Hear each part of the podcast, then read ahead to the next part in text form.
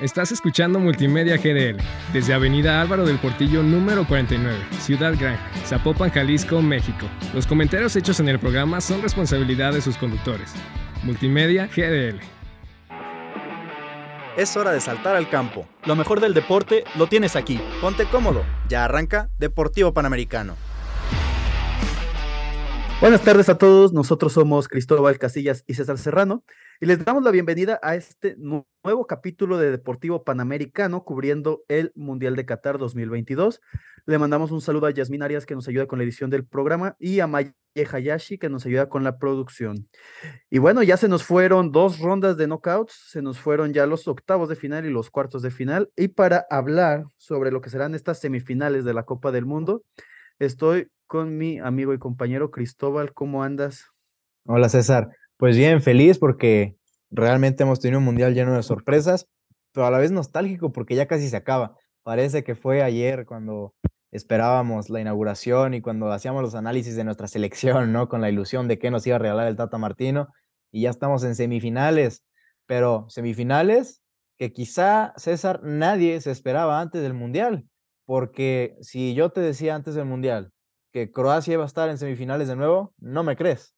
Y si te decía que Marruecos iba a estar en semifinales, Marruecos iba a estar en semifinales eh, de la Copa del Mundo, tampoco me la crees, y menos por el grupo en el que estaban, porque si yo te decía un grupo Bélgica, Croacia, Marruecos, Canadá, quizá tú me decías Marruecos último de grupo y yo te creería, pero ¿qué creen? La lógica no impera en el fútbol y nunca imperará y Marruecos está en una semifinal de la Copa del mundo. Dato curioso, es el primer, la primera selección africana de la CAF, de la Confederación Africana de Fútbol, en acceder a una semifinal de Copa del Mundo. El equipo que más cercano se había quedado, pues había sido Ghana en aquel partidazo contra Uruguay en Sudáfrica 2010, que se termina definiendo en la tanda de penaltis con el Panenka de Loco Abreu. Pero, ¿qué te parece, César? si empezamos platicando de lo que puede ser Argentina contra Croacia, un partido que va a ser bastante táctico y también bastante físico por lo que nos han mostrado ambos equipos. Sí, de las semifinales, como dices, este, yo creo que son dos semifinalistas que sí podríamos haber predecido antes, en, eh, antes de este mundial, dos que son una pues, gran sorpresa eh, con Croacia más que por el hecho de ser Croacia por las otras elecciones que había, como Inglaterra, como Portugal, como Brasil.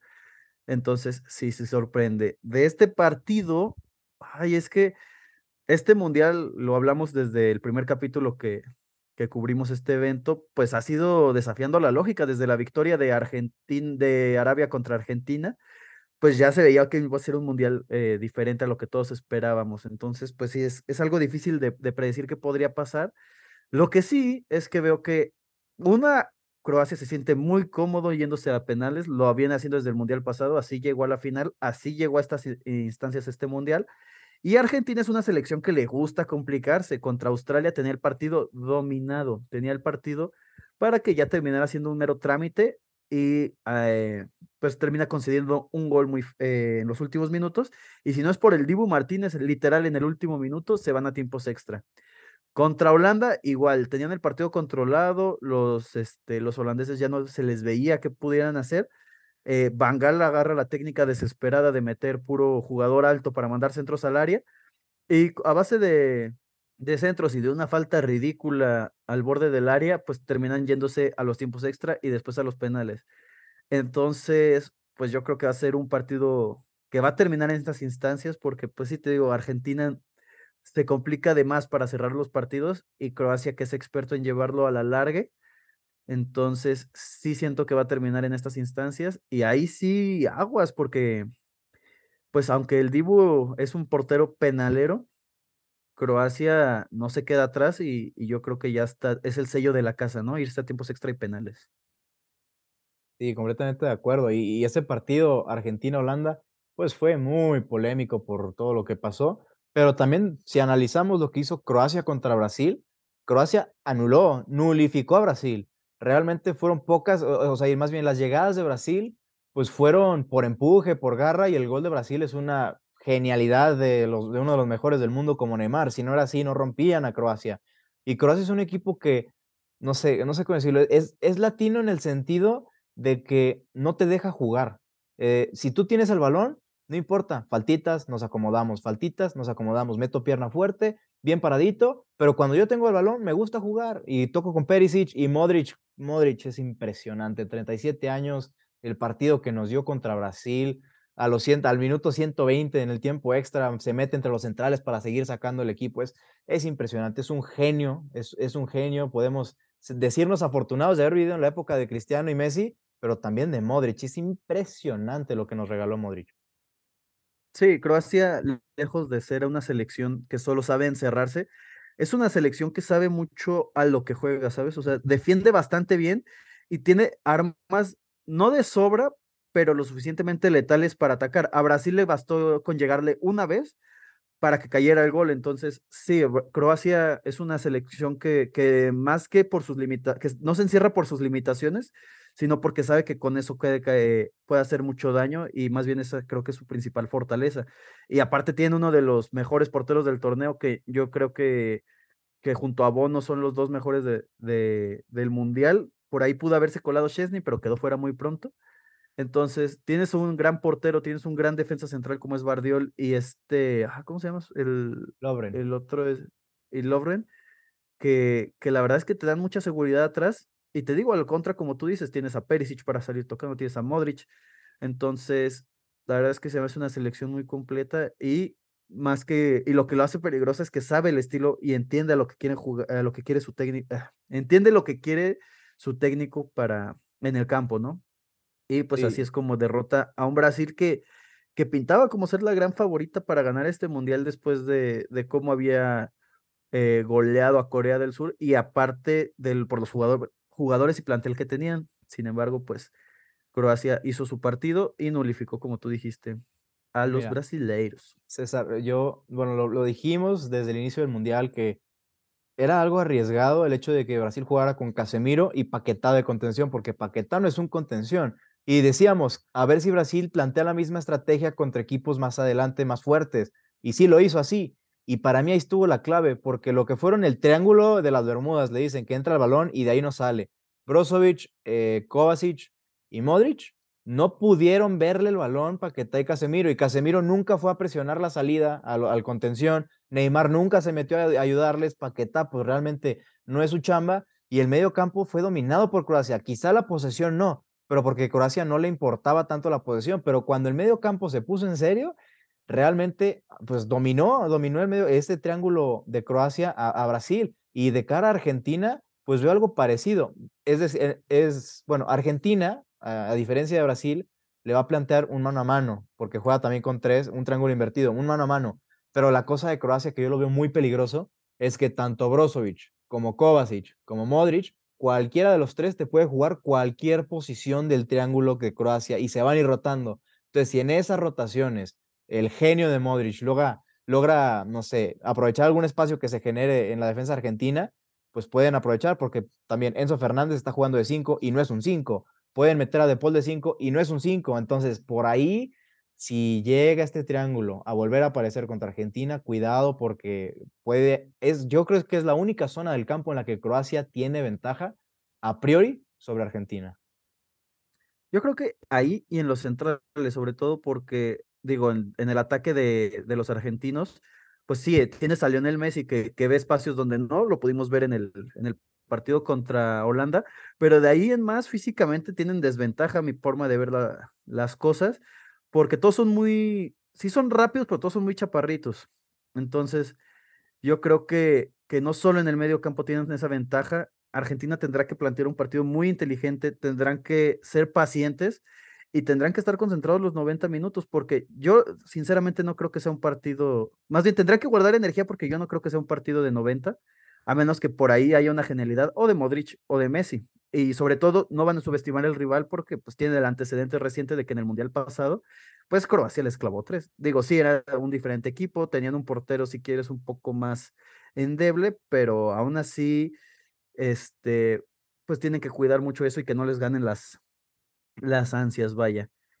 Y dato curioso de este partido Argentina-Croacia es que una, precisamente uno de estos encuentros en 2006 fue el primer juego de Luka Modric con la selección, además de que en ese mismo partido Messi marcó su primer gol con la selección argentina mayor. Entonces, eh, es un duelo con historia y es un duelo con antecedentes interesantes para ambos capitanes.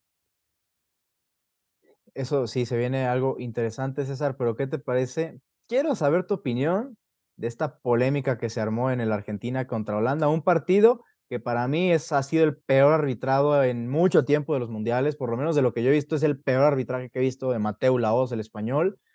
16 tarjetas volaron, 16 récords, es, es el partido que en el que más tarjetas ha habido en la historia de los mundiales, 16 tarjetas, fue algo realmente impresionante. Y pues todo empezó, pues ya creo que sabemos la historia, ¿no? Bangal empezó a declarar antes del partido que, que Messi no bajaba y que realmente jugar contra Messi era jugar contra 10 y que tenía que aprovechar eso a la hora de atacar. Eh, y salió también Luca Toni, eh, exjugador de, de Luis Vangal, este, salió a decir que Vangal odia a los latinos y pues más o menos se veían las declaraciones. Eh, hubo mucho pique previo y en el partido, hay que decirlo, cada bueno, así, cada que uno de los dos tenía oportunidad de pegar, pegaban, y sobre todo los argentinos. Y pues al final se quiso muy, se hizo muy, muy viral la foto de cuando mete Lautaro Martínez el penal que clasifica a Argentina a las semifinales, los argentinos se le celebran en la cara a los holandeses la clasificación y la eliminación para la naranja mecánica. Quiero saber tu opinión, César.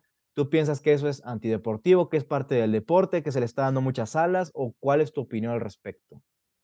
Este, sí, yo creo que, que sí llega a caer en lo antideportivo, pero, o sea, el acto en, sí, sí, eh, porque a fin de cuentas debes saber ganar, pero con el contexto que, que planteas, la verdad es que se me hace, pues no, tal vez no correcto, pero sí entendible, ¿sabes? Cuando un técnico y un equipo en general, porque no solo fue Bangal, también este, el portero de, de Holanda había dicho que que Messi era humano y que igual lo que, afirmando lo que decía Van Gaal, de que en penales ellos tenían la ventaja, que él podía pararle los penales a Messi, que pues al final no es cierto, Messi le clava dos, pero sí, yo creo que, que ahí, pues al final tú entiendes, ¿no? Si tanto te están tirando y en la cancha demuestra ser superior, pues yo creo que sí. Aparte no fue solo el hecho de, de, de lo que se habló en la previa, también si puedes ver algunos clips que, que circularon después desde la tribuna, cada que un argentino se acercaba para cobrar el penal, iban hasta cuatro o cinco holandeses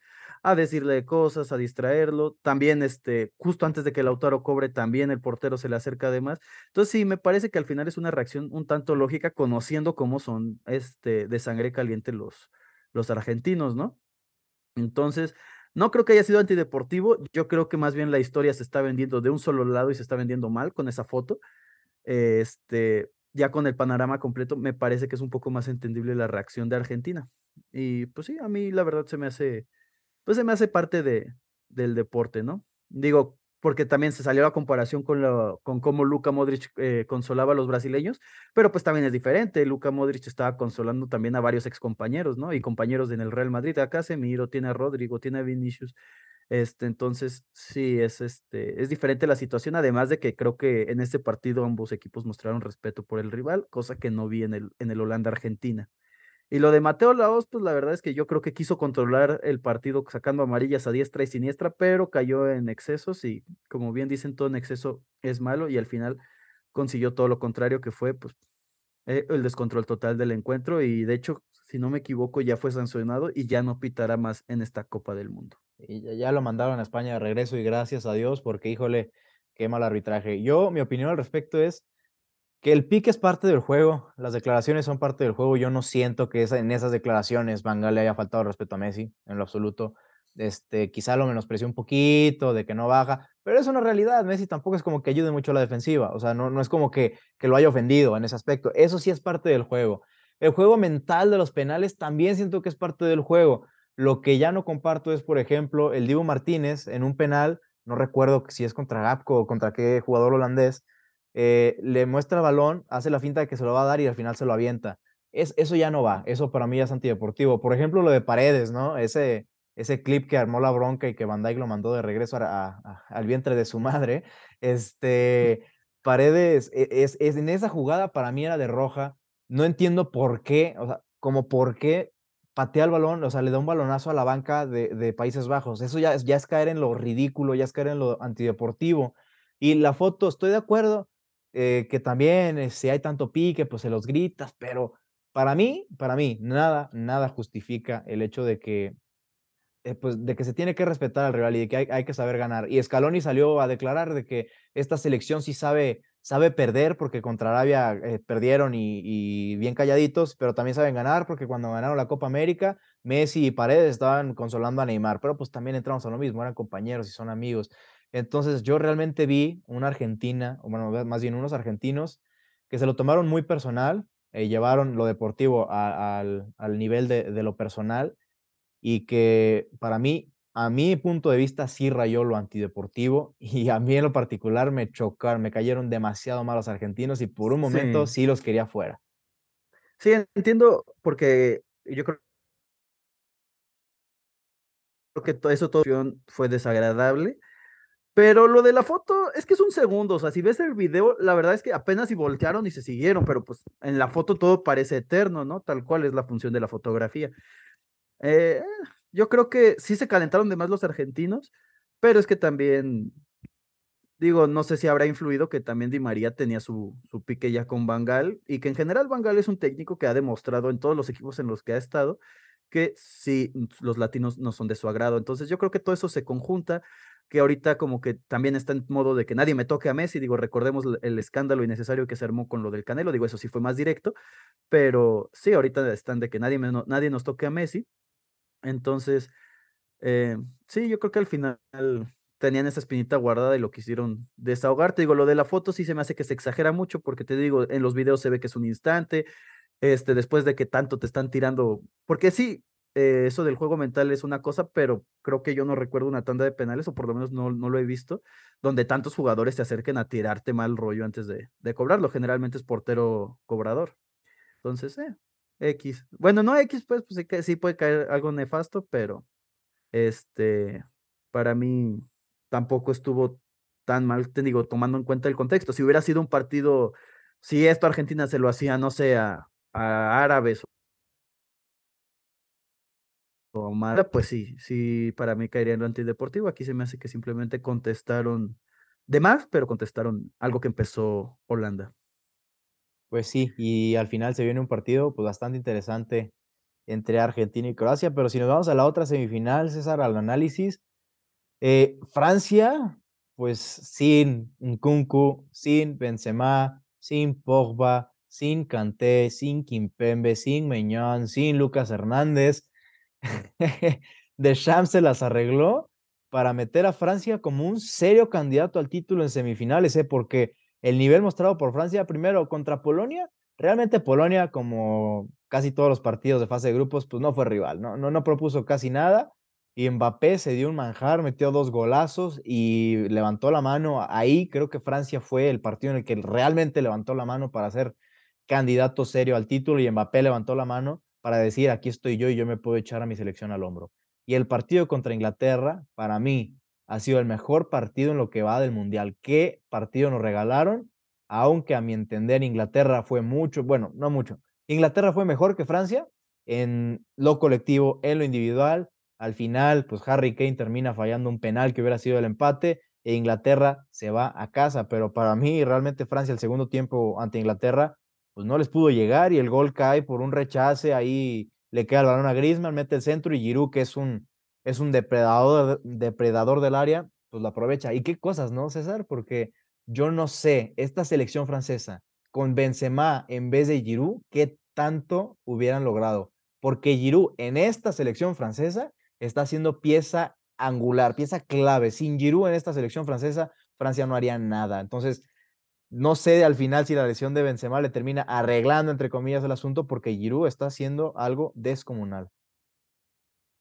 Sí, Francia muestra su verdadero nivel ahora en las fases de, definitivas, definitorias. Este, y como tú dices, Giroud desde el Mundial pasado ya había sido eh, pieza fundamental, nomás que sí se hablaba mucho de que no, pues es el delantero de la campana del mundo sin un disparo a puerta.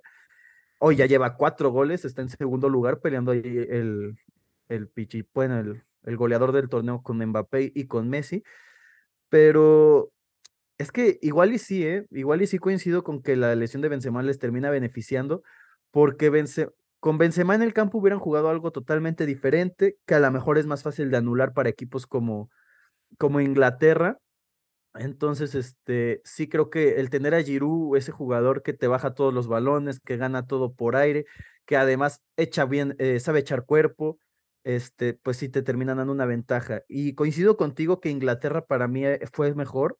Digo, en el primer tiempo sí fue un duelo más parejo, pero en el segundo para mí totalmente fue de Inglaterra. Harry Kane, cómo se estaba echando, bueno, cómo trataba de echarse el equipo al hombro, corría, bajaba, ganaba cuerpo con este Upamecano, saca, cómo driblaba y pues genera el penal también, el, el primer penal este, sí se me hizo que Inglaterra merecía más, pero al final, este, calidad individual te termina, te termina ganando. Harry Kane termina fallando, que para mí termina pesándole que el portero era su rival, eh, su compañero de equipo de toda la vida. Y, y pues nada, ese penal, yo creo que si se hubieran ido a tiempos extra, pues Inglaterra terminaba ganando ese partido. Pero pues ahí es donde caben las individualidades y jugadores, como dijiste, Giroud, Griezmann, que si bien nulificaron a Mbappé, pues Francia tiene un Arsenal increíble que ya quisieran varias selecciones en el mundo. Y lo hablábamos, creo que con Brasil eran los que tenían más, este, mayor profundidad de plantel.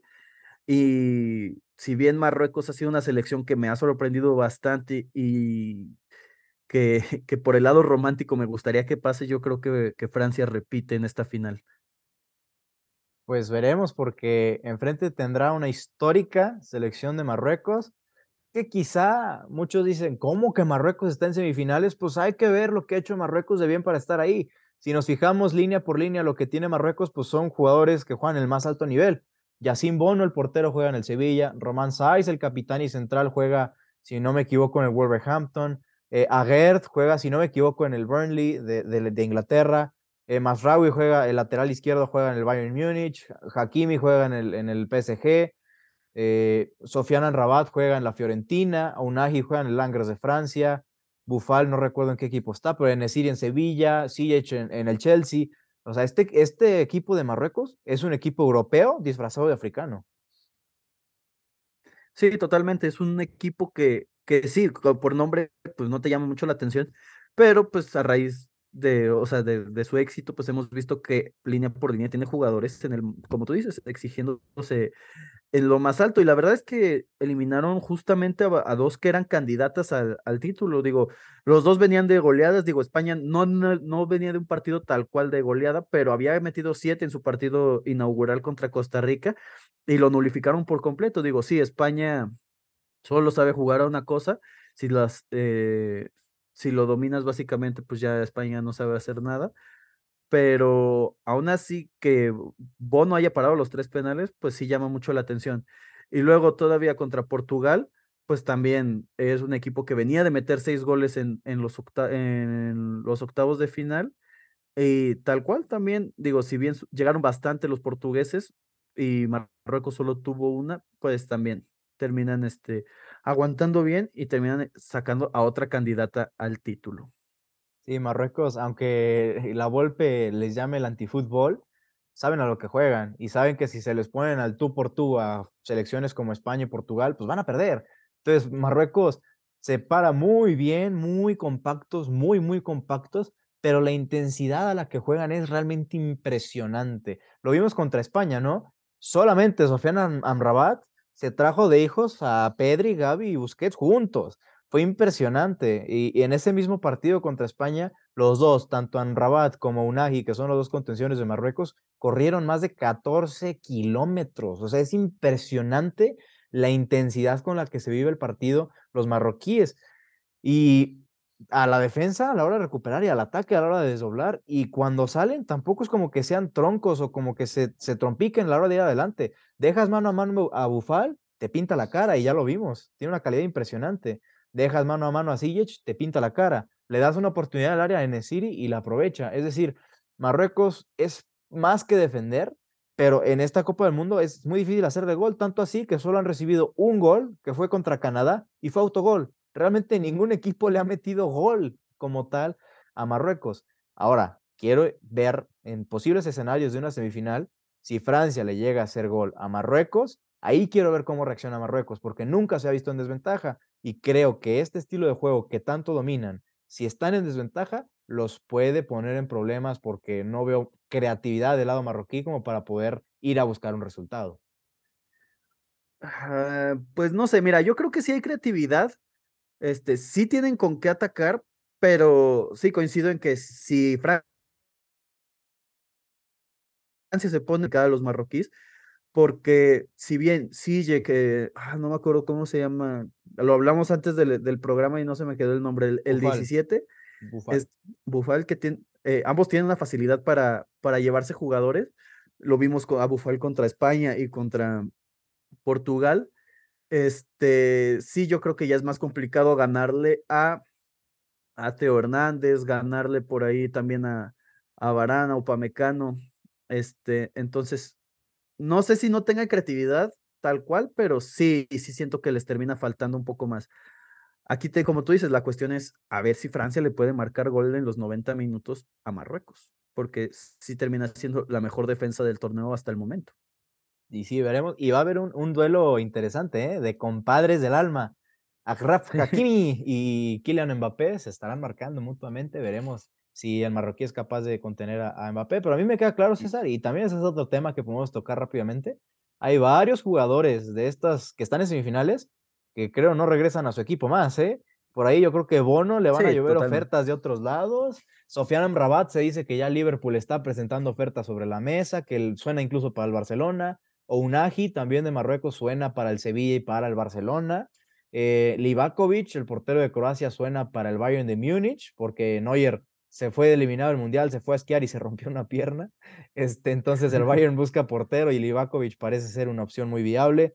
Josko Guardiol, eh, para mí lo de Guardiol es impresionante. Tiene 20 años el mocoso. Se habla del, Chelsea, ¿no? Que Guardiol. Ajá, antes del Mundial, el Leipzig le, le pedía 100 millones de dólares al Chelsea por su fichaje. Después del Mundial, no sé cuánto vayan a pedir porque el Mundial que se está aventando es impresionante.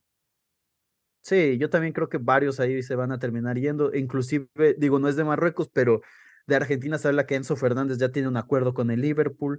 Entonces, sí, va a haber bastante movimiento este mercado. Y si no es este, en verano, pero va a haber, va a haber algunos fichajes interesantes a raíz de lo que están haciendo. Y sobre todo, yo creo que sí, este Marruecos será el que más, de los jugadores marroquíes serán los que más cambien de aire, ¿no? Sí, ahora también hay que verlo. E, el, el director técnico de Marruecos tiene cuatro meses en el cargo. O sea, ¿hasta qué punto es un proyecto, eh, depende del tiempo, y hasta qué punto es de verdad el convencimiento que tiene el técnico sobre los jugadores? Cuatro meses tiene el, entrenador y ya llevó a la selección que nunca había estado en cuartos de final. Ah, pues ya están en semifinales. Y en cuatro meses, mis respetos para el entrenador, que cinco estatuas en Marruecos, en Casablanca, se les quedan cortos, ¿eh? Sí, yo creo que ahí tiene que ver, como tú dices, el poder de convencimiento, también un poco eh, sí alcanza a llegar, digo, la actitud de los, digo, la, la, calidad de los jugadores que ya vimos que no son cualquier fulano, porque tienes ahí al polo opuesto, tienes a Qatar, que es una selección que con su técnico lleva trabajando, creo que años, era un técnico que llevaba, creo que de, también bastante tiempo en el fútbol catarí, y, y no hicieron nada, ¿no? Entonces, y pues motivación tenían, era su mundial por fin después de tanto tiempo y todo, y y terminaron dando una imagen lamentable y aquí el polo opuesto, una selección trabajada con este técnico poco tiempo y ya está en semifinales. Entonces, pues habrá que ver, encontrar ese punto. Lo que sí es que me parece desde los cuartos de final, todas las selecciones tenían un técnico eh, de ese país. O sea, los de Marruecos su técnico es marroquí, los de Portugal es portugués, etcétera, etcétera. Entonces, igual y también por ahí es el camino que debería seguir México.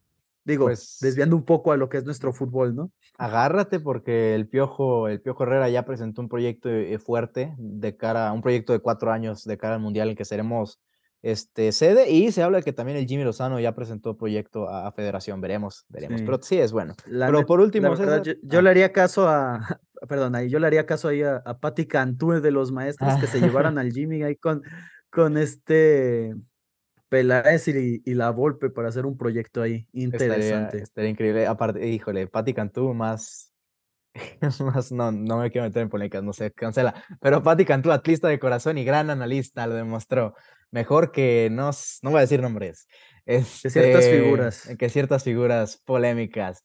Pero bueno, por último, César, ya, este, tus pronósticos para los partidos de semifinales que tendremos. ¿Qué final veremos en Qatar? Sí, caray. Te digo, para mí, el Argentina-Croacia se va a la prórroga y yo creo que termina ganando Argentina, porque un poco lo que hablábamos es estos duelos generalmente es de quien, quien los quiere más y para mí eh, en este Mundial Argentina es el que más lo quiere ganar. Entonces, para mí eso va a ser la diferencia, sobre todo por Messi, que está en un nivel altísimo y con es un Messi que no habíamos visto anteriormente. Entonces, para mí ahí está la diferencia. Y en el Francia-Marruecos sí creo que es un partido de 90 minutos y para mí lo termina ganando Francia. Pues yo voy, a, yo voy a diferir un poco de ti. Bueno, más o menos.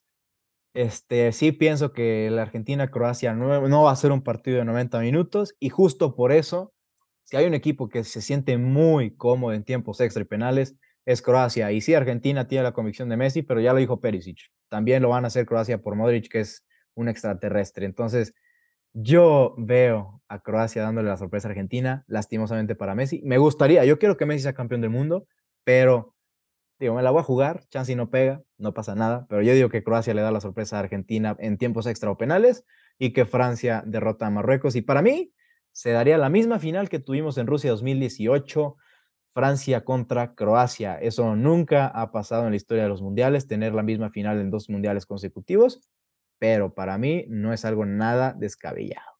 Pero bueno, amigos, esto ha sido todo por hoy. Agradecemos a Yasmin Ares que nos ayuda en la edición del programa y a Maya Hayashi que nos ayuda en la producción. Nosotros somos César Serrano y Cristóbal Casillas y les damos las gracias por acompañarnos en este capítulo. Síganos en redes sociales, Instagram arroba Deportivo Panamericano y pues ya se viene el cierre de la temporada, prácticamente queda un capítulo para cubrir lo que acontezca en semis y final. Pero bueno, muchas gracias y nos vemos a la próxima.